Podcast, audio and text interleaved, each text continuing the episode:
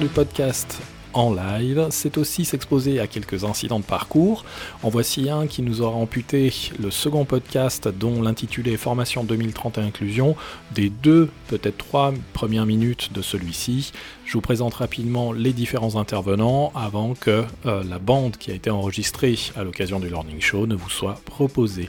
Il y avait Luc Piaton, ancien kinésithérapeute qui est aujourd'hui reconverti en ingénieur pédagogique digital. Il aide les entreprises à construire main dans la main leur parcours de formation digitale sous euh, l'appellation, le nom de l'entreprise c'est Happy Learning.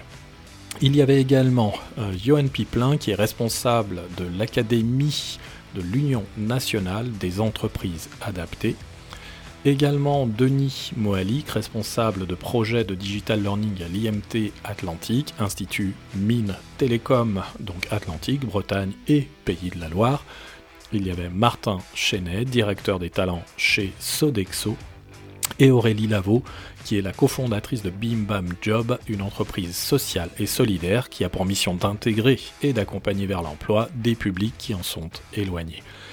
Je vous laisse le plaisir d'écouter leurs échanges. Différents types euh, d'exclusion, je trouve que c'est euh, un terme assez large, assez, assez vague. Et euh, on peut parler de différents types d'exclusion, comme je disais. Ça peut être de l'exclusion avec des personnes qui sont en grande précarité, donc qui sont exclues un peu au niveau de la société. Ça peut être de l'exclusion par rapport à de la formation, puisque c'est le thème de du Learning Show. Des gens qui n'ont pas accès à des formations. Ça peut être aussi de l'exclusion, puisqu'on est ici euh, à parler euh, principalement aussi de digital. Ça peut être euh, de la fracture numérique. Donc on va dire qu'il y a différents types d'exclusion. je pense qu'il y aura aussi d'autres types d'exclusion qui vont être abordés lors du podcast. Mais en gros, ça veut dire qu'il y a différents types d'exclusion et il y a différents types de solutions potentielles pour pour parler d'inclusion en fonction du type d'exclusion euh, auquel on va être confronté. Et s'il y a différents types d'exclusion, est-ce qu'il y aurait différents types d'inclusion, par exemple Aurélie? Bah, Pour moi, l'inclusion, c'est quelque chose qui en fait est positif s'inscrit dans une, dans une dynamique de dire euh, bah, on va aider des personnes à retrouver une place dans la société, ou ces personnes vont s'aider elles-mêmes d'ailleurs à retrouver cette place dans la société. Et ce que je trouve intéressant dans la dynamique d'inclusion, c'est qu'il y a vraiment cette idée du faire et cette idée d'action qui est, qui est orientée en fait vers un potentiel. D'autres avis? Luc, par exemple? Euh, ben Moi, en fait, euh, le mot inclusion, il m'a rappelé le diamant on parle d'inclusion dans un diamant et, euh, en fait, euh, bah, on regarde microscopiquement et il y a des, petites imperfections, des petites différences. Et pour moi, bah, euh, être formateur, c'est prendre un diamant brut et le transformer en pierre éclatante en fait. Martin? Alors moi je vais être un peu iconoclaste. Hein. Donc moi mon sujet c'est que je recrute 3000 personnes par an et que j'en trouve pas et qu'il euh, y a quelqu'un de Pôle emploi qui m'a dit il n'y a pas très longtemps que le chômage en France était 8,5% de la population. Et dans ces 8,5%, il y a à peu près 7% de gens qui sont exclus de l'emploi. Et donc mon sujet, c'est comment aller chercher ces gens-là, qui sont loin de l'emploi, et qui, dans, un, dans, un, dans une démarche classique, n'arrivent pas à trouver de l'emploi. Donc il y a à la fois une démarche de sourcing, euh, d'aller chercher des gens qui ont envie de bosser, qui ne sont pas forcément qualifiés, comment je les qualifie et comment je les accueille dans l'entreprise. Donc ça fait euh, travailler des stéréotypes en interne qui sont très forts euh, et complexes. Donc on a déjà tenté un certain nombre d'expériences qui ont été positives ou négatives. Et puis c'est aussi comment est-ce qu'on aborde le marché extérieur de l'ensemble de cette population-là. Il ne faut pas que je tourne la tête. Euh, juste par curiosité, c'est quel type d'emploi qui sont recherchés? peu ou, enfin, c'est des emplois peu ou pas qualifiés, euh, de, alors moi je travaille dans la restauration collective, donc euh, euh, c'est des emplois de plongeurs, d'employés de service, de commis de cuisine.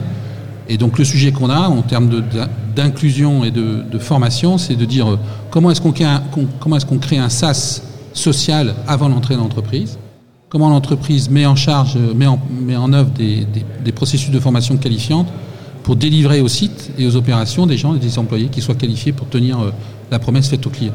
Donc c'est assez pragmatique mon approche de, de, l'inclusion, mais c'est un, vrai sujet euh, de survie pour la boîte. Alors c'est- marrant, Martin, euh, que vous disiez ça, parce que ça me permet, moi, de rebondir sur l'origine étymologique du mot inclusion.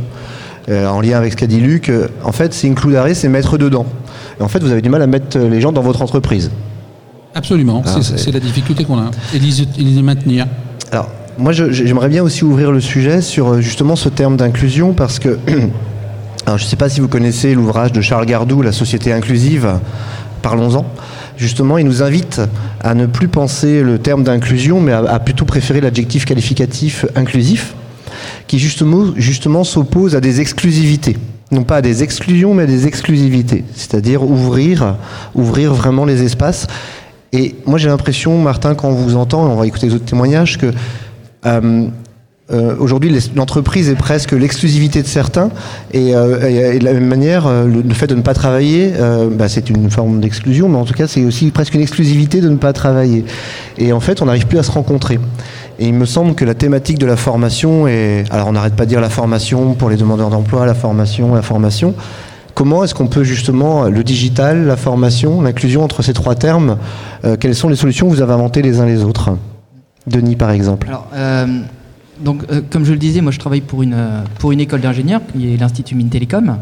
On ne peut pas dire que, de base, on s'adresse à des exclus du système, puisque nous on recrute sur, sur concours, plutôt des gens qui sont bien adaptés au système éducatif tel qu'il est, est aujourd'hui, tel qu'il est aujourd'hui en France. Euh, cependant, euh, on a aussi une mission de service public, donc de nous adresser à l'ensemble de la, population et en particulier, euh, je pense que parmi nos enseignants, il y a beaucoup de gens qui veulent s'adresser à un public beaucoup plus large que des, étudiants qui sont plutôt, bien adaptés.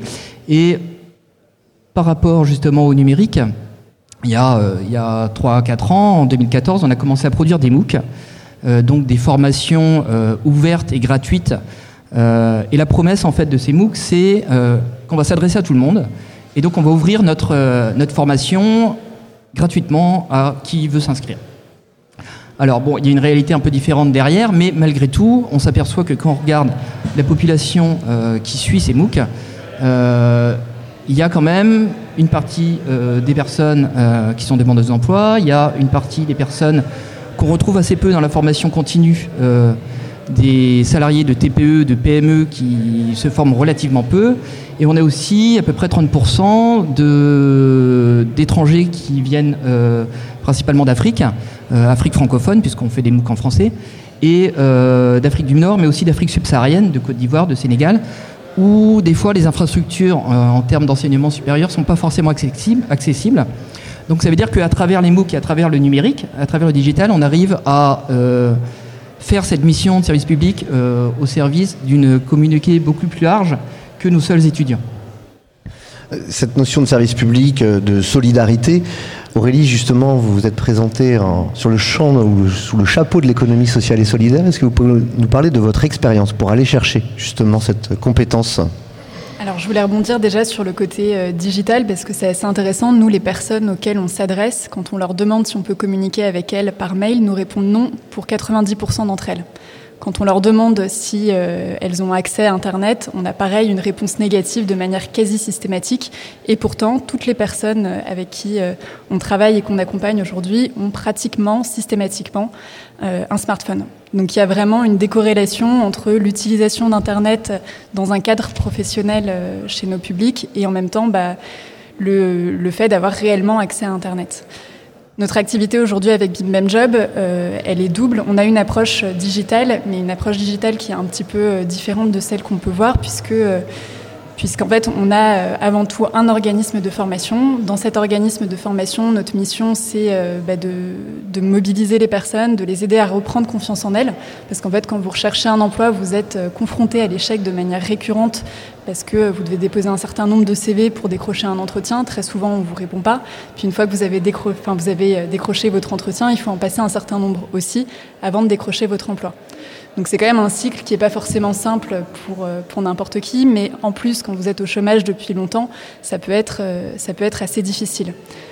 On est touché aussi donc particulièrement par la fracture numérique euh, chez nos publics, avec des problèmes de, de, mobilité également, que ce soit des, sujets de mobilité psychologique, donc ne pas sortir de son quartier pour trouver un emploi, même s'il il y a un réseau de transport en commun qui est dense, ce qui est le cas notamment en Ile-de-France, ou qu'elle soit réelle, à savoir bah, on est dans une zone où il faut un véhicule et il faut son permis de conduire pour trouver un emploi. C'est pour ça qu'en fait on a cette double, enfin on a cette approche de formation et d'accompagnement parce qu'on va, on va aider des personnes en fait à bah, apprendre à utiliser leur téléphone portable dans un cadre professionnel, postuler en ligne, créer une adresse mail, gérer gérer euh, ces mails euh, et puis euh, comprendre comment ça se passe avec un employeur. On va, on va les accompagner sur toute la dynamique d'entretien. Donc comment ça se passe un entretien avec un employeur? Pourquoi est-ce qu'un employeur a telle ou telle réaction? Qu'est-ce que ça veut dire? Comment ça se passe quand on est dans un cadre professionnel? Décrypter toutes les problématiques de communication qu'il peut y avoir. Et pour moi, en fait, cette dynamique humaine, c'est un peu le cœur de notre travail et c'est le cœur de notre action parce qu'en fait, si on n'arrive pas à remobiliser les personnes euh, là-dessus, c'est très compliqué ensuite, uniquement par du digital, de pouvoir euh, leur permettre de retrouver un emploi. Donc ensuite, notre activité digitale, qui pour le coup est, est, un petit peu différente, on a développé une plateforme, mais cette plateforme, en fait, elle s'adresse aux référents professionnels. Donc elle s'adresse à des personnes qui vont faire de l'accompagnement de public et euh, qui vont utiliser la puissance du numérique pour euh, identifier des offres d'emploi, faire du matching par compétences, communiquer automatiquement par SMS par le biais de chatbot, identifier euh, les formations que les personnes pourraient suivre, sourcer ces profils et ainsi de suite. Donc voilà, on a eu un parti pris qui est un peu paradoxal parce que on a à la fois le digital mais pour nous et en même temps bah, ce côté humain qui qui moi me semble complètement nécessaire dès lors qu'on parle, dès lors qu'on parle d'inclusion. Moi j'ai des questions toujours un peu. Moi je suis le naïf hein, euh, dans, la dimension animation. Euh, faisons, faisons un peu de démographie, euh, si vous voulez bien. Est-ce qu'on peut, vous pouvez, enfin, me dresser un, pas un portrait robot, mais pour ainsi dire quasiment un portrait robot, pas de la population que l'on va ranger pardon, qui fait l'objet de notre propos, mais des différentes populations qu'on va rencontrer. Mais un peu comme un démographe. Hein. Euh, c'est un homme, c'est une femme, de, quel âge? Est-ce qu'il y a un foyer?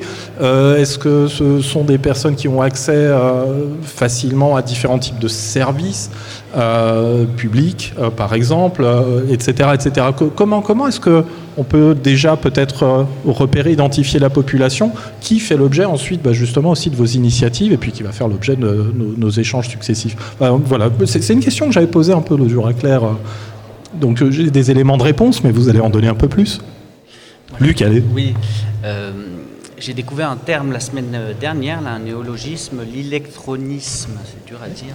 Et euh, j'avais pas, enfin, je connaissais le concept, mais j'avais pas conscience qu'il y avait quasiment 25% de la population qui était, qui était touchée par ça. Et j'ai eu l'occasion de, de, faire pour Happy Learning des modules de formation sur Moodle pour une population assez vulnérable comme ça et où il fallait reprendre toutes les bases. Qu'est-ce qu'une clé USB Qu'est-ce qu'une souris? Euh, Ils n'avaient aucune notion de leur image sur LinkedIn et de, savoir euh, valoriser leurs compétences. Et, euh, ça, touche quand même beaucoup de personnes. Hein. Ça touche beaucoup de personnes.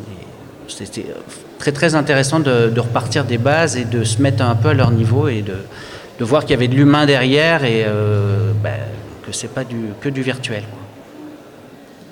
Moi, je. Alors. Moi, j'aime bien utiliser la phrase de Gandhi Ce que je sais de toi m'empêche de te connaître. Donc, je ne vais pas répondre à ta question. Euh, parce que justement, euh, je pense qu'un des enjeux euh, de la formation aujourd'hui, c'est avec la digitalisation. Moi, je connais pas trop le sujet, mais il va falloir qu'on s'y mette, sinon on est déjà en retard. Mais en même temps, est-ce qu'on est obligé de suivre ce mouvement et de comment on le suit? Nous, on a essentiellement des personnes en situation de handicap personnes en situation de handicap, on les pense essentiellement par l'incapacité, la limite, par un potentiel limité, par euh, euh, des choses en moins. Alors on parle de la vulnérabilité, moi ça fait 20 ans que j'y travaille, j'ai jamais vu autant de force et de puissance. Jamais vu autant de force et de puissance. J'insiste sur ces termes-là. Donc euh, sortons de nos stéréotypes. Oh, J'étais en atelier ce matin là, sur le cerveau, ça nous a décapé, hein, c'est le moins qu'on puisse dire. Euh, l'élasticité ou la plasticité, elle a travaillé. Mais c'est vraiment important. Et on a une énorme responsabilité professionnelle, nous tous là, quel que soit notre champ professionnel, d'être accessible, de ne pas créer notre propre complexité qui fait qu'on rencontre même plus le public pour qui on est censé rendre service. Et là, je ne parle même pas du formateur qui intervient, je parle des organisations en général. On crée une complexité et on est loin de celui qu'on doit toucher. Parce que je pense qu'on est dans un moment où euh, on redécouvre en fait que la norme, c'est la différence. On est dans un moment où on redécouvre que la norme, c'est la différence. Et être indifférent à la différence, c'est carrément s'exclure. Là, pour le coup, c'est nous qui nous excluons. C'est vraiment fondamental. D'ailleurs, tout le monde aujourd'hui le dit dans la compétence. La compétence, elle est dans le singulier, elle est dans la singularité. Euh, d'ailleurs, euh, quand on est recruté, c'est très marrant, on est chassé, on est recruté, quand on démarre, on se sent très incompétent. Pourtant, on a été recruté parce que précisément, on était très compétent. Et parce qu'on a changé d'environnement, on a changé d'écosystème. D'accord? Donc, excusez-moi de le dire avec autant de force, mais je pense que je réponds pas à ta question parce qu'en fait, c'est chacun chez nous qui sommes cette population, en fait. Alors moi, je suis pas du tout d'accord hein, sur ce Parfait. dit. Il paraît qu'il faut non, juste, il y a quelque chose qui m'a toujours beaucoup frappé, c'est qu'en France, on recrute pour ce que les gens ont déjà fait. Et on recrute rarement pour ce qu'ils peuvent faire. Et, malheureusement, le discours, et je suis d'accord avec le discours sur le fond, hein, j'ai pas de souci par rapport à ça, c'est quand même, je me rends compte de façon très pratique dans mon entreprise que le stéréotype à la vie, il perdure, et qu'on peut dire tout ce qu'on veut, que quand même, quand quelqu'un recrute, il recrute de préférence un homothétique inférieur. Il recrute quelqu'un qui est comme lui, un peu moins bon que lui, parce qu'il faut qu'il garde quand même la maîtrise du sujet. Bon. Euh, et, c'est, je trouve qu'on a un énorme travail à faire sur, euh, l'accueil de la différence. dans le discours, elle, apparaît de façon importante. Dans les faits, c'est quand même très difficile. Euh. J'ai eu une expérience, je vous donner un exemple. On, on travaille beaucoup avec le ministère de, la justice et donc on gère des prisons et on gère en particulier la, reconversion des, détenus. Et en fait, euh, le sujet, c'est que quand on dit que c'est un détenu qui vient, les gens n'en veulent pas. Quand on ne dit pas que c'est un détenu, ils le prennent. Donc euh, il y a tout ce travail-là qu'on a à faire. Et alors je suis particulièrement intéressé par ce que disait Aurélie, sur le fait de dire, euh, nous, entreprises, ce qu'on sait faire, c'est former des gens sur des compétences, sur des hard skills, sur des soft skills. Par contre, ce qu'on ne sait pas faire, et c'est pour ça qu'il faut qu'on bosse ensemble, c'est de resocialiser, resociabiliser les gens, leur donner les codes, leur permettre de rentrer dans le processus de, recrutement. Et, plus on sera euh, associé dans l'ensemble des étapes, et plus ce sera efficace. Parce que la vraie chose qui, fonctionne dans l'inclusion, euh, en tous les cas dans l'expérience que je vis moi, c'est que quelqu'un dans l'entreprise dise à un de ses collègues, tu peux prendre cette personne-là parce que je l'ai testé, je l'ai formé, c'est moi qui l'ai formé, et je te garantis qu'elle tiendra le job. On, va y revenir, hein, justement. Euh, on y revient, Denis, dans, un tout petit instant. Peut-être peut que, justement, on voulait intervenir sur le sujet? Oui, je, voulais juste reprendre. C'est branché Les termes, effectivement. Oui, ça vient. Je pense qu'on a un petit peu de décalage. un tout petit instant, je fais une manip. On a, on a un tout petit euh, décalage par moment de synchronisation avec le micro qui est, qui est en libre accès. Elena, normalement, si tu veux bien vérifier, ça devrait ça, devrait fonctionner. Voilà. Ça devrait fonctionner. je voulais juste rebondir sur effectivement euh, la, chance que représente le monde de, l'inclusion ou de l'exclusion, sur le côté par lequel on le prend, pour euh, entre guillemets le monde standard. Euh, moi, je travaille autour du monde de l'éducation nationale et tout l'univers des, salles, classes, Ulysse, SECPA, tous ces, univers-là aujourd'hui représentent un exemple à, suivre pour tout un tas d'autres pratiques pédagogiques, ne serait-ce que parce qu'ils ont l'habitude de prendre davantage en compte euh, tout ce qui est lié à l'autonomisation, la prise en compte de la différence, comme ça a été euh, très bien souligné. Et aujourd'hui, il y a, y a beaucoup, beaucoup à apprendre finalement de ce regard-là. Et je considère que quelque part, tant dans la posture finalement de formation qui glisse plus vers de l'accompagnement aujourd'hui euh, que véritablement vers du, euh, du, du, euh, de, la formation frontale, hein, transmissive, on, a, on a cette chance-là, c'est que le monde de, de l'inclusion a depuis longtemps été confronté à des barrières qui aujourd'hui en plus sont assez génériques. Hein. On a beaucoup d'enfants qualifiés d'hyperactifs, je vais être très prudent avec l'adjectif, mais en tout cas d'enfants sur lesquels on a du mal à cerner l'attention et on a besoin finalement de leur appliquer d'autres règles, d'autres regards, d'autant qu'ils sont bombardés de tout un tas de stimulations euh, à travers tout un tas d'outils euh, sans arrêt. Voilà, donc c'est une forme de revanche, je pense quand même pour l'univers de l'inclusion, euh, qui serait temps que les autres personnes regardent attentivement. Alors moi je, voulais, euh, je voulais rebondir un peu sur, euh, ta question par rapport au, profil type et aussi sur ce que disait euh, Aurélie par rapport à, à l'accès aux formations par le digital. Si on regarde, nous, typiquement la population type, le profil type de personne qui suit un MOOC chez nous, ben, c'est quelqu'un qui a fait plutôt Bac plus 2, Bac plus 5, qui sait servir d'un ordinateur, donc qui a accès déjà à un ordinateur et qui sait s'en servir. Et donc, euh, de fait, on voit bien que euh, c'est une population qui a déjà développé un certain niveau d'autonomie dans son apprentissage, et qu'en fait, finalement, on se retrouve un peu avec la même population euh, qu'on a chez nos étudiants, à, peu près le même profil, même si effectivement il y a quand même des, enfin bon, ça c'est un, un, profil type, donc il y a des profils un peu différents. Et donc, ce qui veut dire que si on veut s'adresser à un autre type de population, eh ben, euh, on ne peut pas euh, miser que euh, sur de la formation comme ça à distance en autonomie. C'est-à-dire qu'il faut aussi un accompagnement. et je ne sais plus quel philosophe grec ancien disait plus il y a de digital, plus il faut d'humain.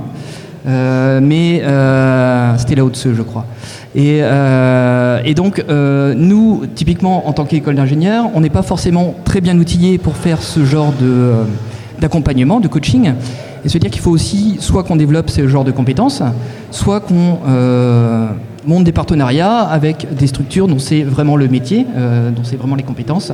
Et c'est ce qu'on fait euh, à travers des formations hybrides, donc des formations où on va y voir une partie de la formation en ligne, mais où on, aussi on va avoir une partie de mise en pratique en présentiel, accompagnée avec un un, vrai effort sur l'accompagnement et le coaching.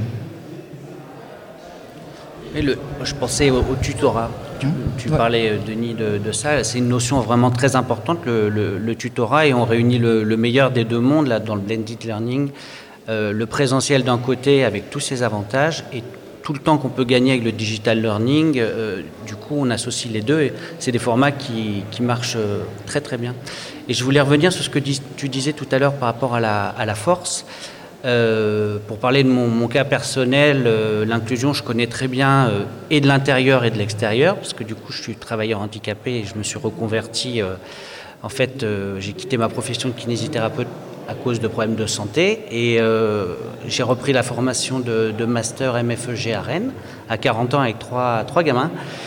Et en fait, je me suis jamais senti seul. C'était à distance. Une fois par mois, je venais à Rennes en tant qu'étudiant et le, format comme ça euh, en blended euh, a fait que je me sentais vraiment jamais seul derrière mon écran, des classes virtuelles trois fois par semaine.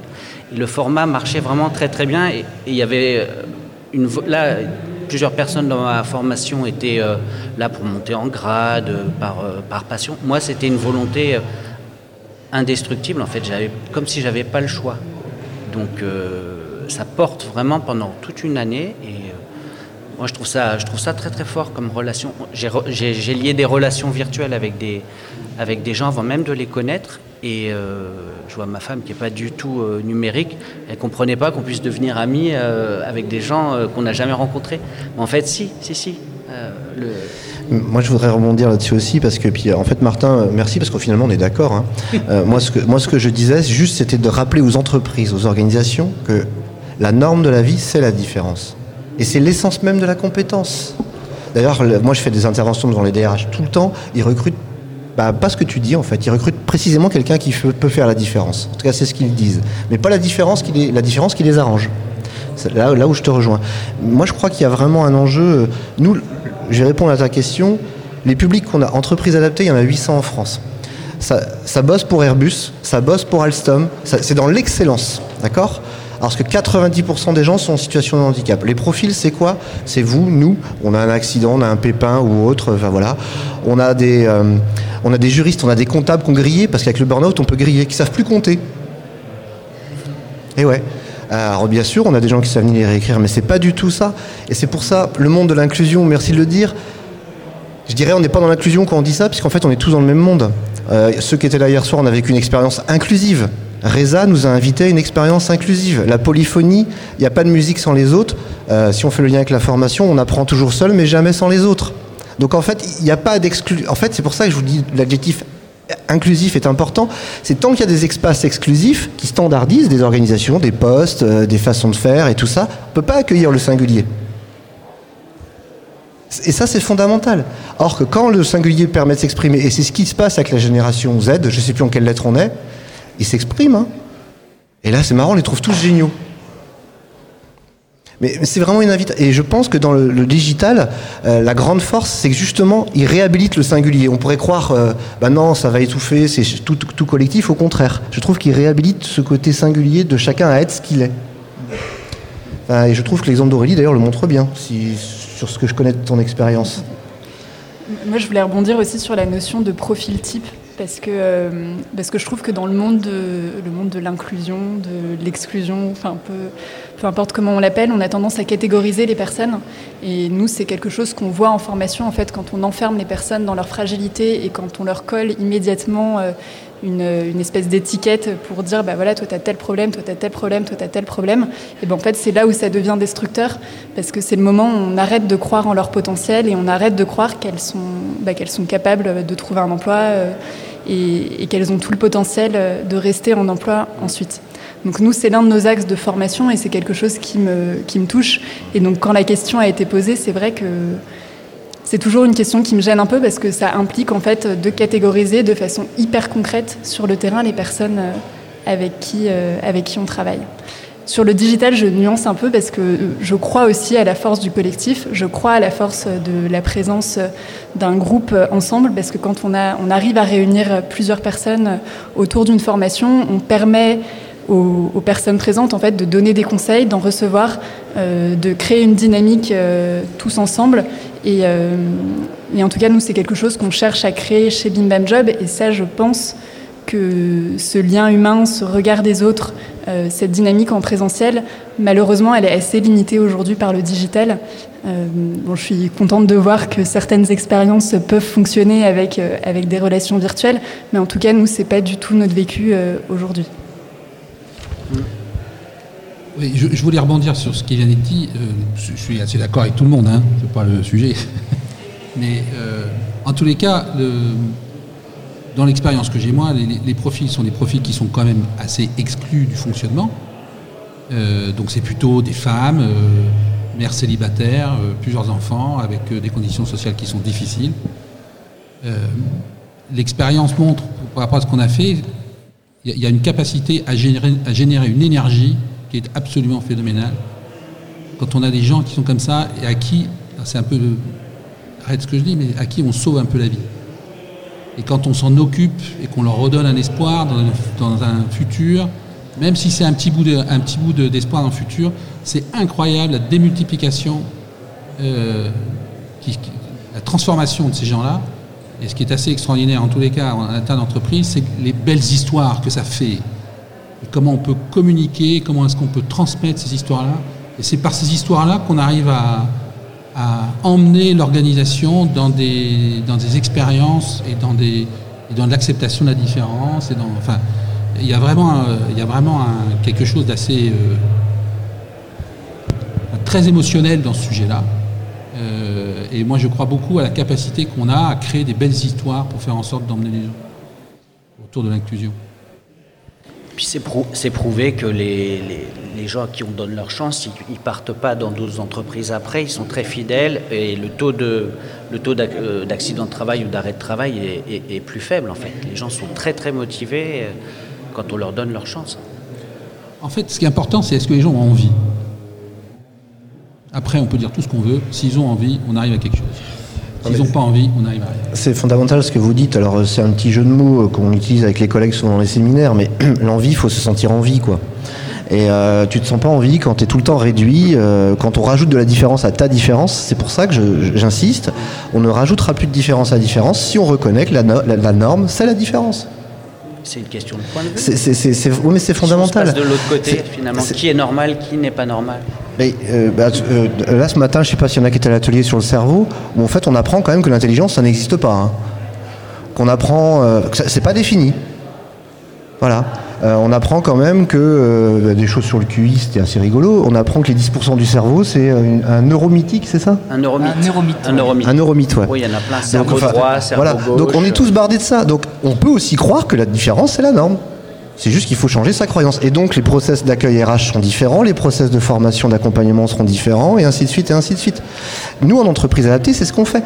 70% des gens qu'on accueille sont des gens qui sont ni formés, qui n'ont aucune expérience sur le métier pour lequel ils deviennent experts après. En fait, on fait, ça fait 30 ans qu'on fait de la feste, hein, mais euh, qui n'est pas formalisé comme ça, mais c'est, la réalité. Euh, Jean-Michel Keguiner, qui est le fondateur de notre réseau, a été primé 9 fois manager européen de l'année. C'est considéré comme un des meilleurs experts dans le réseau APM, qui est quand même un réseau plutôt intéressant, parce que précisément, il a intégré ça. Et sauf que, en fait, et ce, que, ce que vous dites vous, c'est ça fait des belles histoires et tout, mais toutes les histoires sont belles si on prend cet angle de vue dès le départ. Vraiment, c'est, fondamental. Alors, moi, je voulais euh, aussi euh, rebondir sur ce que, encore, ce que tu avais dit, euh, Aurélie, sur la, force du collectif. Effectivement, quand nous, on fait des, des formations hybrides, comme je disais, souvent à destination de demandeurs d'emploi, et on voit bien que, en fait, les personnes qui viennent ont envie d'être ensemble. Donc apprécient ces moments, euh, tu parlais de- euh, aussi de ton expérience, euh, Luc, tout à l'heure, ont envie d'être ensemble pour plusieurs raisons. Un, pour pas se sentir seul, effectivement, pour pas se sentir exclu, tout seul derrière son ordinateur, puisque là on parle de formation digitale. Deux, pour apprendre avec ses pairs. Tu avais fait un Peer podcast hein, sur, la, la- sur le peer learning. Mm. Ça, c'est aussi très très important quand, on parle de, quand on parle de formation. Euh, et, euh, et également parce que ça permet effectivement de développer des, vraies- compétences en, atelier sur des, euh, sur des vraies créations, sur des vraies, des, vraies productions, qui mettent aussi les personnes en capacité d'être fières de ce qu'elles ont produit. Donc on parle là d'apprentissage par le faire, hein, produire des choses, être fier de ce qu'on produit, redonner confiance aussi dans les capacités. Nous on a des personnes euh, qui sont au chômage depuis, euh, depuis plusieurs années, hein, chômage longue durée, qui ont totalement euh, perdu confiance dans leurs capacités, dans leurs compétences, et à qui on redonne confiance parce que en fait, ils vont produire des choses. Nous, on fait de la, fabrication numérique, donc là, le, petit nœud papillon que j'ai autour du cou, c'est fait à la découpeuse laser avec des machines à commande numérique. Donc c'est exactement ce qu'on fait dans la, dans la formation. On produit des choses. On fait de la programmation à des gens qui euh, n'ont jamais fait de programmation, euh, de la programmation, euh, voilà, ils, produisent des, objets, des, choses concrètes qui sont à la fois démonstrateurs de compétences et qui leur redonnent aussi confiance dans leur capacité à produire des choses. D'autres expériences autour du digital que vous souhaitez échanger? Nous, on a beaucoup de gens qui savent ni lire ni écrire qui, grâce à l'outil numérique aujourd'hui, en fait, c'est- plus facilitant que la technique du crayon. Euh, euh, autrement, moi, oui, va-. Oui, sur le digital, je, suis, je, je rejoins ce que disait Aurélie. Je pense que ça ne suffit pas en soi. Euh, je pense que pour redonner confiance à les gens, effectivement, qu'il y y ait une rencontre et que les gens puissent communiquer. Et, et le, enfin, pour moi, le meilleur outil digital, c'est quand même une table et deux chaises. Les gens se parlent, parce que c'est quand même un point essentiel. Ça marche pas, pas assez fort? Donc, euh, et, et on se rend compte que ça peut être facilitant sur un certain nombre de choses, euh, mais c'est pas suffisant. C'est-à-dire que je- moi, je ne crois pas au fait que, que le digital va résoudre tous nos problèmes, euh, et loin de là. Euh, et on a plein de choses. Par contre, on a des choses qui peuvent être intéressantes. Par exemple, on a développé nous, des- avec le digital des, des processus de, de covoitura- de covoiturage qui peuvent être une vraie réponse à un problème d'inclusion qui est le problème de transport. Et on peut donc tout l'enjeu, c'est d'arriver à coupler un peu tout ce qui se passe, à mettre les gens ensemble pour, euh, pour faire en sorte de créer une chaîne de valeur pour les, pour les personnes qui soit la plus efficace possible. On, on a Claire qui... euh, Ouais, je- je voudrais. Vous m'entendez là? C'est bon? Ouais. on entend? Oui. Euh, je voudrais vous poser une question euh, peut-être à, à chacun d'entre vous ou que l'un ou l'autre réponde. Pourquoi vous vous êtes engagé à titre personnel euh, dans euh, ce- ces processus inclusifs et quel est pour vous euh, le rôle sociétal euh, de la, des formations inclusives et comment est-ce qu'aujourd'hui le monde de la formation doit s'engager dans l'inclusion? C'est tout? Allez, Euh, vous avez 4 heures. hein. Alors Paul Éluard dit il n'y a pas de hasard, il y a des grands rendez-vous. Est-ce que c'est un rendez-vous? Est-ce que je ne sais pas Euh, Moi, je suis anthropologue de formation. Euh, euh, J'ai jamais compris en fait qu'il y avait des gens dans des mondes différents. En fait, pour moi, on est un écosystème vivant. Il n'y a pas, a pas d'autres règles que le même monde en fait, tout simplement.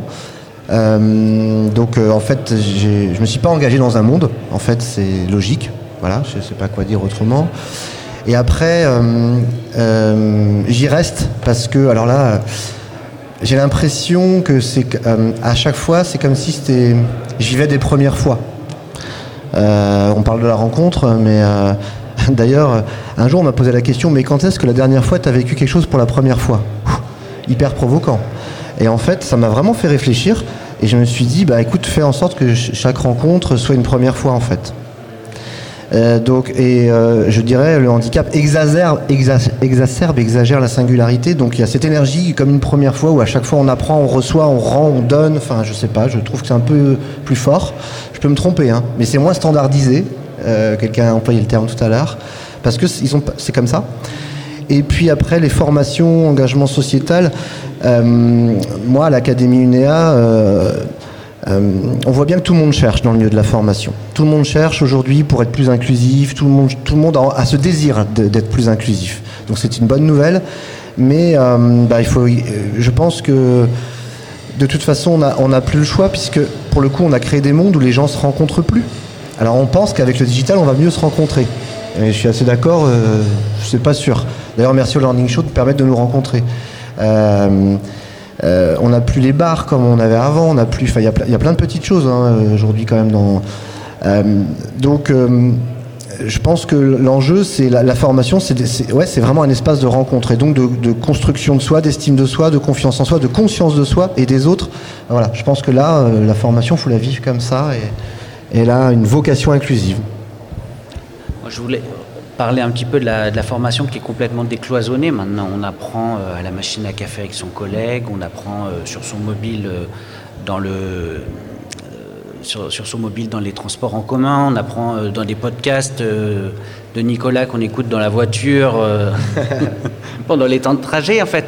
Donc maintenant on, apprend, c'est plus le problème de, trouver la connaissance, on apprend partout en fait.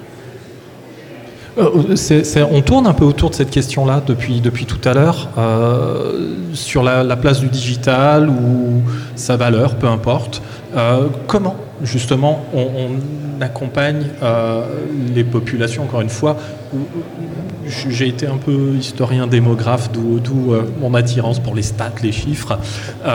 Mais comment, comment est-ce que, justement, Aurélie, on, on accompagne les populations que tu as pu qualifier tout à l'heure comme étant bah, justement peu, euh, peu à l'aise avec, euh, avec le digital.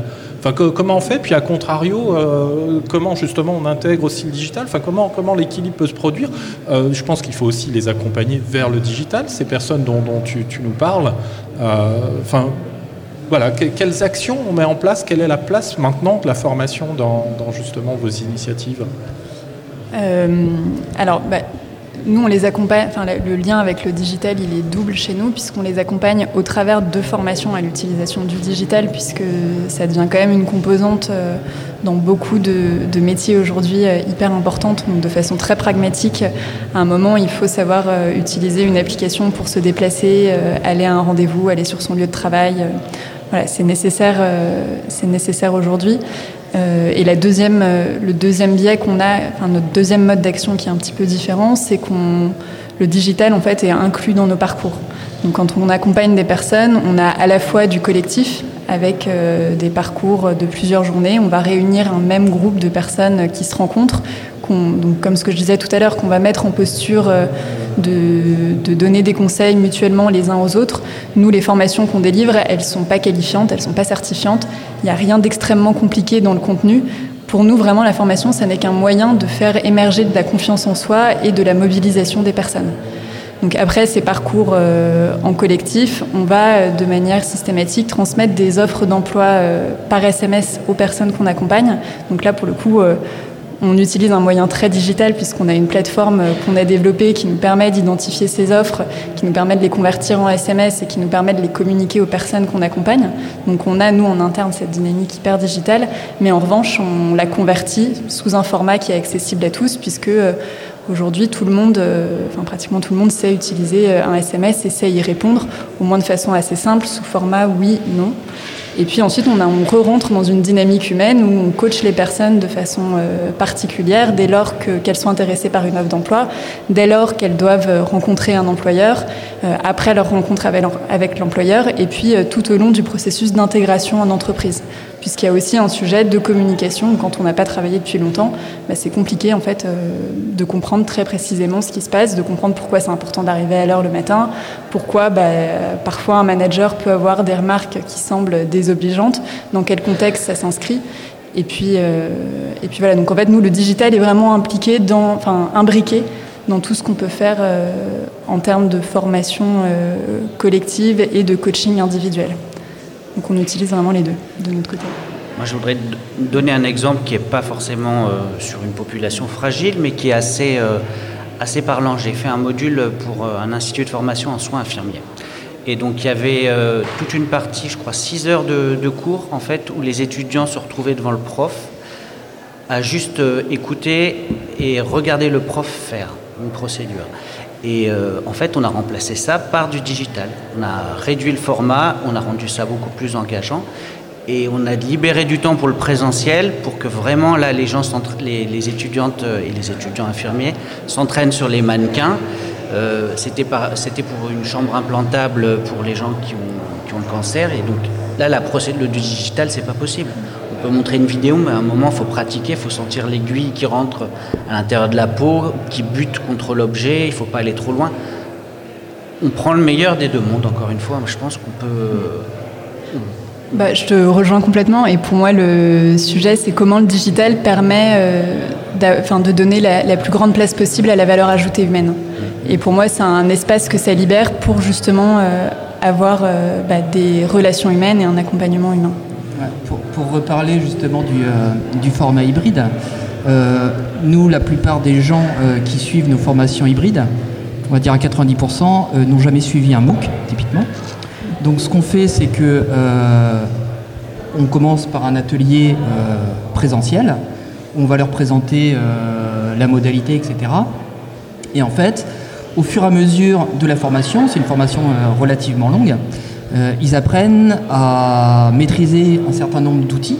Donc déjà, ils découvrent pour la plupart qu'il euh, y a des formations libres et gratuites, souvent de qualité, euh, qui sont disponibles. Donc pour beaucoup, c'est déjà, déjà, une découverte. Et aussi, on utilise un certain nombre d'outils collaboratifs. je pense des, bon, des Google Drive, des Slack, des, des outils de messagerie instantanée, etc. Euh, que pour la plupart aussi, euh, la plupart des gens ne connaissent pas, qui sont aujourd'hui euh, des outils qui sont quand même très répandus dans le milieu professionnel.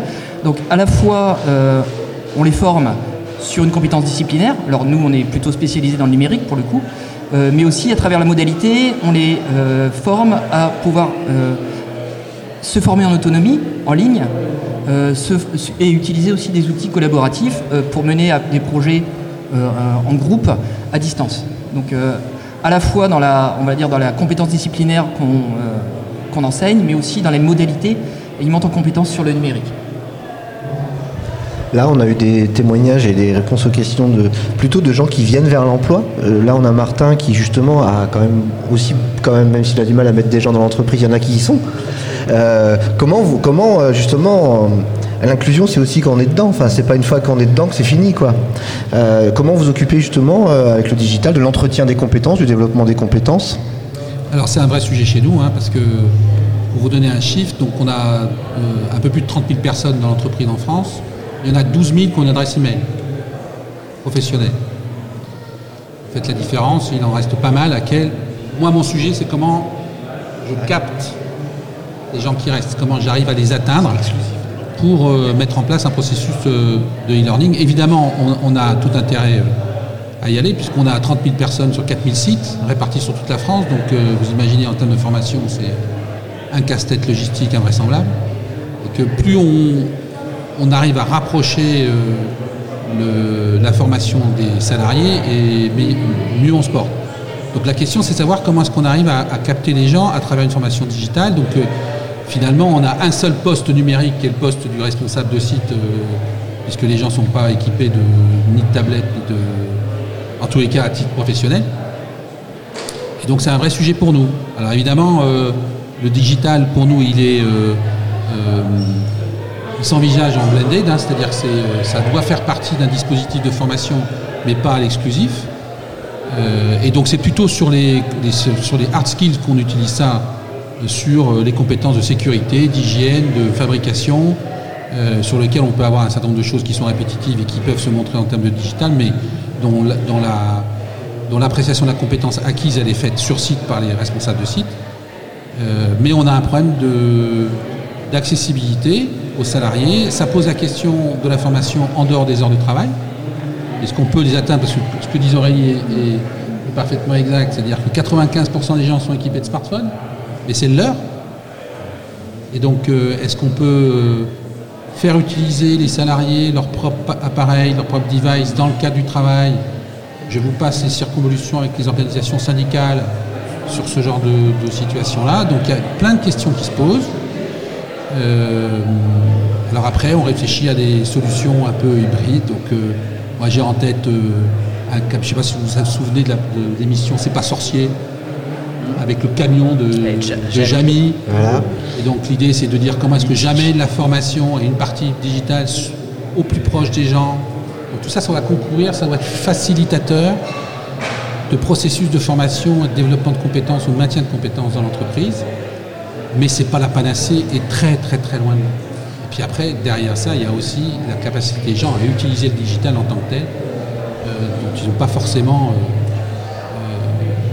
pas forcément au top. Euh, J'aimerais poser une petite question un peu en, annexe, c'est-à-dire qu'en fait, on, parle justement de, former euh, donc les, populations dont on parle, mais comment on peut faire pour déjà aller les chercher, pour les amener à la formation? Je précise un tout petit peu, euh, je racontais la, la moitié de ma vie à Claire l'autre jour au téléphone, et je lui disais que si, quand je retourne voir ma maman dans le quartier où j'ai grandi, euh, et ben au bas de l'immeuble, je retrouve mes, copains d'enfance qui n'ont pas bougé, hein, qui sont toujours accrochés à, la façade de l'immeuble. Ils ont même dû fusionner avec la façade depuis le temps. Euh, ils, font partie de populations qui sont exclues. Euh, comment, comment on peut faire pour aller justement chercher aussi un certain type de population, même si je veux pas faire, je, suis- complètement d'accord, pas faire comme ça de cloisonnement ou une forme de ségrégation entre populations?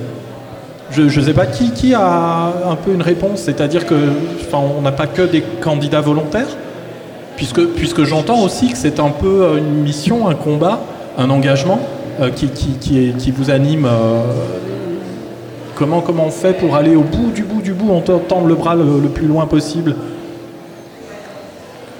Alors, C'est pas une question piège, je préviens. Non, mais c'est une question qui est, qui est extrêmement complexe. Je réponds dans- mon rôle d'entreprise. Moi, je ne sais pas faire. Je ne sais pas faire parce que je ne suis pas formaté pour aller faire ça. Quand je dis c'est évidemment c'est l'entreprise.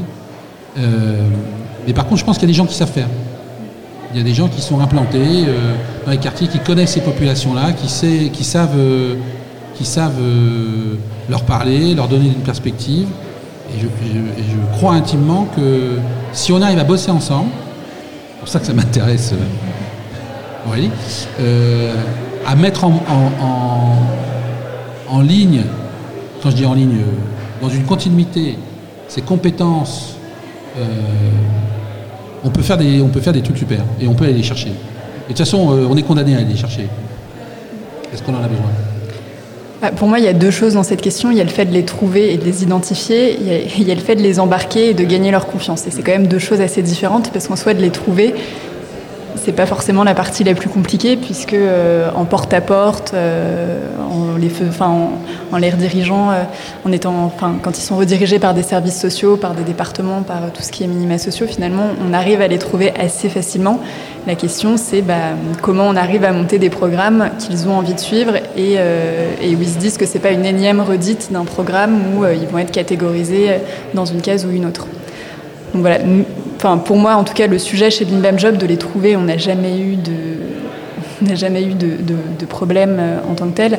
la vraie question, et pour le coup, elle rejoint vraiment la thématique de la formation, euh, c'est comment bah, un coach qui est face à un groupe de personnes ou euh, un formateur va réussir, du coup à, leur donner envie de, de suivre. de, suivre un programme et, et d'aller du coup jusqu'à l'emploi. Je, reviendrai sur, sur le sujet. on, a, on a une intervention à venir. Ça, c'est moi qui. Voilà, tu peux y aller. Euh, juste euh, pour élargir un tout petit peu le champ et rebondir sur ce que vous venez de dire, euh, l'inclusion de ces publics dans la construction des dispositifs de formation, ça marche, c'est inclusif. Et du coup, on va chercher avec leurs propres réels besoins euh, ce qui va apporter à un public qu'ils connaissent très bien puisqu'ils en font partie en fait. Donc l'inclusion, elle peut aussi aller jusque-là. Comment, dans les dispositifs qu'on construit, on embarque des publics auxquels on s'adresse et du coup ça fonctionne beaucoup mieux et en plus en termes de déploiement il euh, n'y a pas de meilleurs ambassadeurs que les gens à qui on s'adresse quand on les a inclus dans la construction du dispositif. Ça demande plus d'efforts mais ça fonctionne très bien aussi.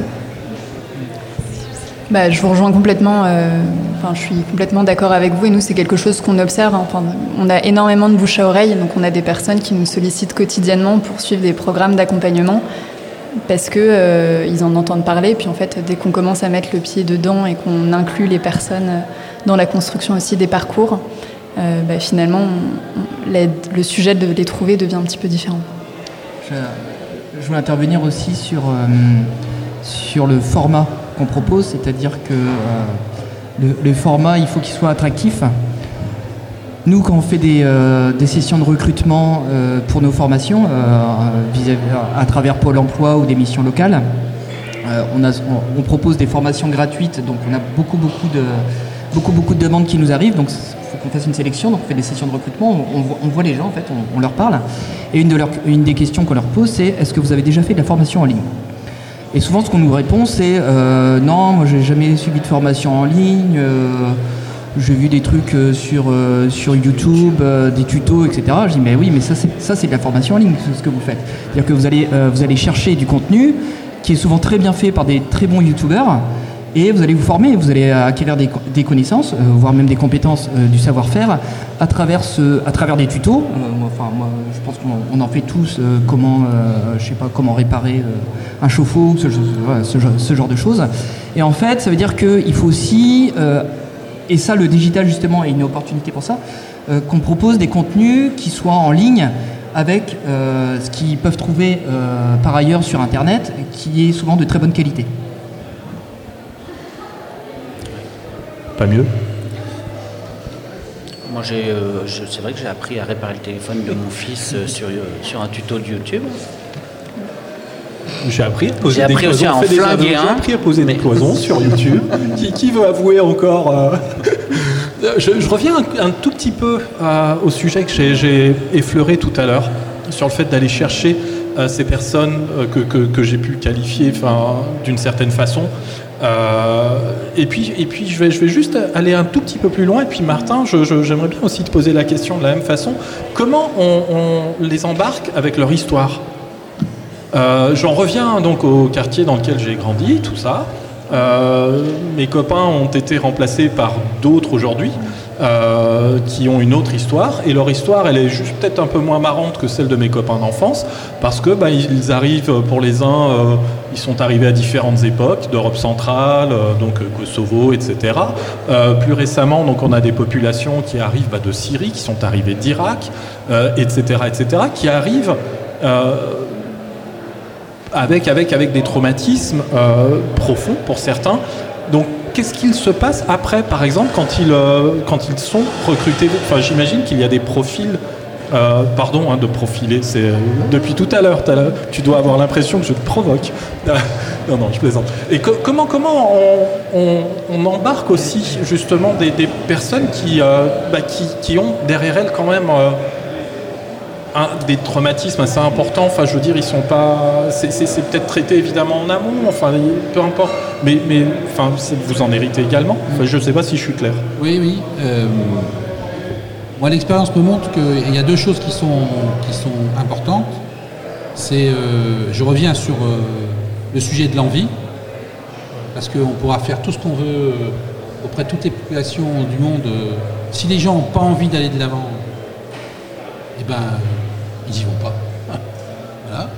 Donc ça, c'est le, premier point. Moi, j'ai des souvenirs de, rencontres avec des réfugiés qui bossent chez nous maintenant et qui, avaient tellement envie de refaire leur vie, de, reconstruire quelque chose, qu'ils auraient déplacé des montagnes euh, à main nue, hein, d'ailleurs ils l'ont fait. Euh, et ça, c'est un point qui est, extrêmement important pour moi. Et puis la deuxième chose qui est importante, c'est le rôle de l'entreprise, c'est donner du sens à ce qu'on fait. Et pas uniquement euh, d'avoir une approche de se dire ok on te fournit un boulot et puis basta, mais mettre du sens dans, dans tous ces processus-là, à la fois pour la personne, mais à la fois pour l'environnement dans lequel il se retrouve. Je reviens à mon histoire de belle histoire. Ça fonctionne quand, euh, quand tout le monde est partie prenante dans, ce qui se passe et dans l'histoire qui se déroule. Après, les histoires personnelles des gens, c'est leur histoire. Euh, moi, j'en ai une, l'histoire personnelle. Tout le monde en a une. Euh, ça donne, ça, ça, a des impacts sur les profils des gens, sur leur volonté, sur leur opiniâtreté. de temps en temps, on se plaint des petits bobos, mais il faut entendre les histoires qu'ils ont. Hein. Ça relativise les petits bobos. Mais c'est leur histoire et il faut la respecter. Moi, euh, en complément, euh, je... alors j'ai pas de problème euh, sur le fait qu'on profile du moment qu'on hiérarchise pas. Au contraire, il faut différencier et donc reconnaître l'histoire. Enfin, reconnaître en fait ce qui est arrivé, enfin, reconnaître ces populations. Bien au contraire. Mais justement, on a tellement catégorisé, profilé qu'on a oublié cet acte de reconnaissance. Tu as parlé de l'histoire et tout ça, je trouve ça, même si c'est leur histoire, c'est quand même reconnaître et donc s'acculturer, enfin, il y, a une réciprocité à avoir. Euh, nous, on demande aux gens d'être acteurs. Je pense que, et pour rejoindre ce que dit Martin sur l'envie, plus qu'être acteur, faut que les gens, c'est ce qu'a dit Madame quand elle est intervenue, faut que les gens soient auteurs, co-auteurs. Faut construire avec eux. C'est la grande monde du co, là. Tout le monde parle de co, co, co, je sais pas quoi, là. Alors, je sais pas si le communisme va revenir, mais euh, euh, moi je considère qu'on n'existe pas, on coexiste. De toute façon, j'ai jamais compris que, enfin, même Robinson Crusoe, il a inventé Vendredi, donc euh, il pouvait pas être tout seul. Sinon, il n'existait pas. Ou euh, Tom Hanks dans le film Seul au monde. Et je trouve ça vachement important. La question de l'envie, c'est souvent parce qu'on dit, on, peut amener avec plein de billets hein, dans les quartiers, on peut amener plein de trucs. Le plus, enfin voilà. Si on dit aux gens d'être acteurs, mais s'ils ont pas envie de jouer cette scène-là, moi, aussi, je suis libre. J'ai des fois pas envie de faire des choses qu'on me demande de faire. Voilà. Donc, euh, non, par contre, être auteur, donc reconnaître chacun qui peut être producteur, euh, apporteur, offreur, bah là, on peut avancer. Euh, je crois que c'est vraiment une des recettes. Et il y a des gens qui le font très bien hein, dans les quartiers, mais qui ont trop peu de moyens pour bien le faire de manière pérenne. Bah, je, rajouterais juste la dynamique d'aller de l'avant. Enfin, est-ce qu'on se, enfin, est qu'on se concentre sur un instant T ou est-ce qu'on offre des perspectives? Et pour moi, il y a quand même beaucoup de choses qui tournent autour du potentiel et du regard qui est porté sur ces personnes. Alors, je, parlais aussi euh, tout à l'heure de, modalités à travers le digital, mais euh, il y a aussi des modalités pédagogiques euh, qu'il faut mettre en œuvre, parce qu'on a, on a beaucoup parlé d'inclusion, mais le thème aussi c'est la formation 2030. Et comment, donc pour moi, c'est pour ça que le digital pour moi est très important dans la, dans, la formation qui va arriver, mais aussi des approches pédagogiques, alors qu'on ne découvre pas, hein, je, parlais d'apprentissage par le faire tout à l'heure souvent euh, les décrocheurs, ils décrochent parce qu'ils euh, trouvent que les cours sont ennuyeux, qu'ils sont assis sur un banc et qu'ils aimeraient bien faire autre chose. Et donc, comment est-ce qu'on propose autre chose justement en termes de modalités pédagogiques, pas seulement à travers le, euh, digital, mais juste parce qu'on utilise d'autres façons d'apprendre qui sont qui sont pas nouvelles, hein, mais qu'on réadapte peut-être, soit à travers le digital ou pas du tout. Hein, et donc, comment leur donner envie de revenir euh, se former et d'acquérir des, compétences. Vraiment, je complète ce que tu dis et je, partage complètement. Euh, par exemple, en France, dans le champ du handicap, on a ce qu'on appelle la RQTH, la reconnaissance en qualité de travailleur handicapé. On n'est tellement pas à l'aise avec la reconnaissance qu'on appelle ça une qualité, vous imaginez? Eh bien, euh, dans les valeurs de notre pays républicain de solidarité, c'est génial. Ça n'existe pas partout, quoi. Eh ben, on a transformé ça en stigmate et notamment, notamment parce qu'on n'accompagne pas cette reconnaissance. C'est-à-dire que les gens, euh, moi j'ai accompagné plein de groupes, euh, en fait ils étaient là euh, parce qu'administrativement ils avaient une RQTH. Mais en fait ils ne savaient même pas ce que ça allait engendrer dans leur récit de vie, dans leur parcours de vie, et c'est quoi le handicap, machin. Donc on a la première des modalités pédagogiques, c'était déjà mais vous, vous en pensez quoi et comment Et enfin voilà, c'est un truc tout bête. Au lieu il a la prescription, il peut faire ça. Il a l'autorisation, il peut faire ça. Non mais attends, mais comment tu l'as vécu? Comment tu l'as reçu? Moi par exemple j'ai un master, j'ai un DEA, je sais pas quoi, je les ai reçus à la poste. Enfin, je les ai reçus, ouais, parce que là on a une promo en cours, puis on veut faire un choix à l'américaine. Mon boss, il me dit, mais non, pourquoi? C'est un acte de reconnaissance d'un parcours, c'est une modalité pédagogique en soi. C'est parce que c'est des bacs plus 5 ou je sais pas quoi que on va pas leur envoyer un truc par la poste. Et on a une grande responsabilité professionnelle là-dessus.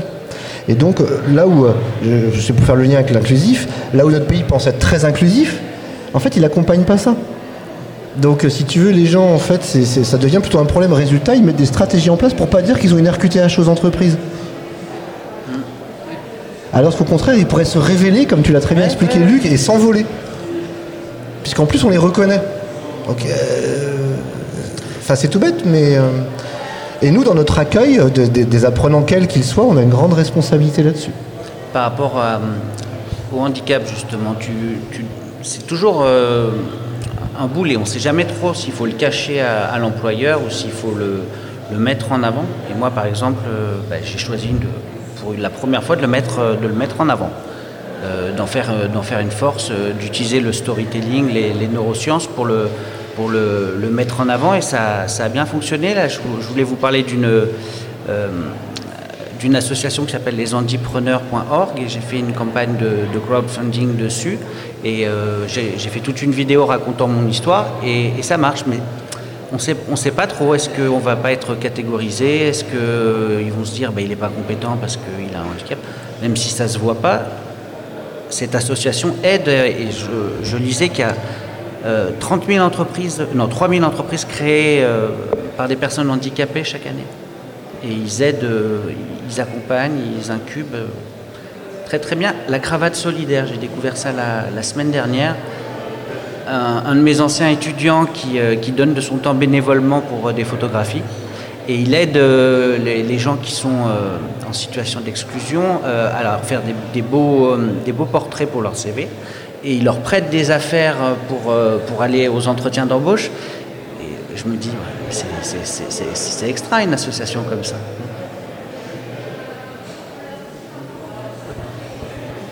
J'ai Elena qui me, qui me fait des signes du fond de, pas du fond de la pièce, mais au dernier rang, et euh, qui, bah, nous signale tout simplement que le temps imparti est atteint, est écoulé.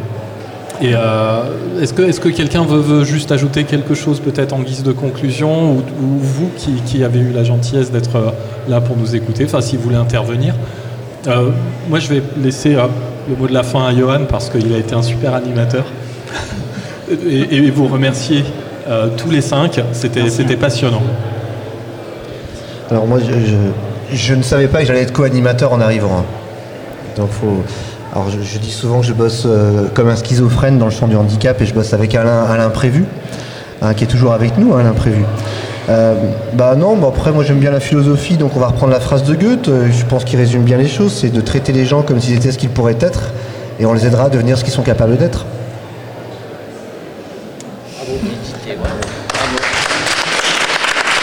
Voilà. Merci à toutes et à tous. Et, et puis bah, je vous souhaite une, belle continuation cet après-midi. Euh, il y a d'autres ateliers, d'autres podcasts. Profitez-en bien. Merci. Merci.